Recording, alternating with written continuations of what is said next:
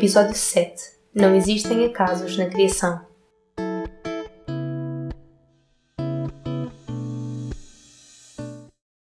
Olá, bom dia, boa tarde ou boa noite. Eu sou a Suelen e nos próximos episódios estaremos a falar sobre imagem, beleza e fé. Sejam bem-vindas e obrigada por me ouvirem.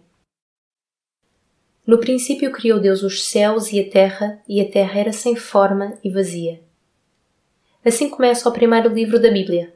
Temos em Gênesis Deus a criar coisas e a ver que tudo aquilo que ele fez era muito bom.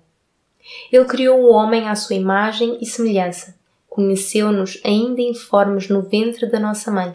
Criou-nos de uma maneira perfeita e fez-nos com um propósito: glorificá-lo. Todas lidamos com questões de imagem e identidade, o belo e o feio, aquilo que é aceito ou não, o que está ou não na moda não é linear e não é vivido da mesma maneira para cada uma de nós e nunca é vivido 100% sem preconceito. Aceitamos como somos, mas sabemos que há quem não nos aceite. Gostamos de nós, mas sabemos que há quem não goste. É difícil lidar com isto às vezes, e a transição, em todas as áreas, não é uma coisa padronizada e não termina no momento certo. A verdade é que estaremos todos em transições, sejam elas capilares ou não, ao longo da nossa vida.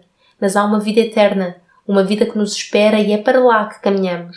E sabendo que tudo o que Deus faz é perfeito, essa caminhada é mais simples, menos penosa e há muitos mais momentos de alegria. Ainda que me esqueça, Senhor, lembra-me que sou criatura tua, feita de forma maravilhosa e que não há nada em mim que tenha fugido ao teu controle na criação.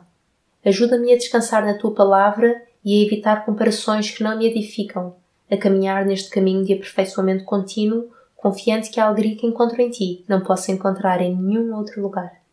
Nos meus momentos de dúvida, renova-me a esperança e a fé, no nome do teu Filho, pelo qual todas estas coisas são possíveis.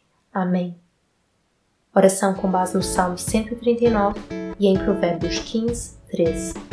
A série de podcasts Processos de Transformação no Corpo e no Coração é uma produção do Benditas Acede ao nosso site e nos acompanhe pelas redes sociais em benditas.blog para mais recursos de conteúdos cristãos produzidos por mulheres que amam a Jesus. Que Deus muito vos abençoe. Um abraço e até mais.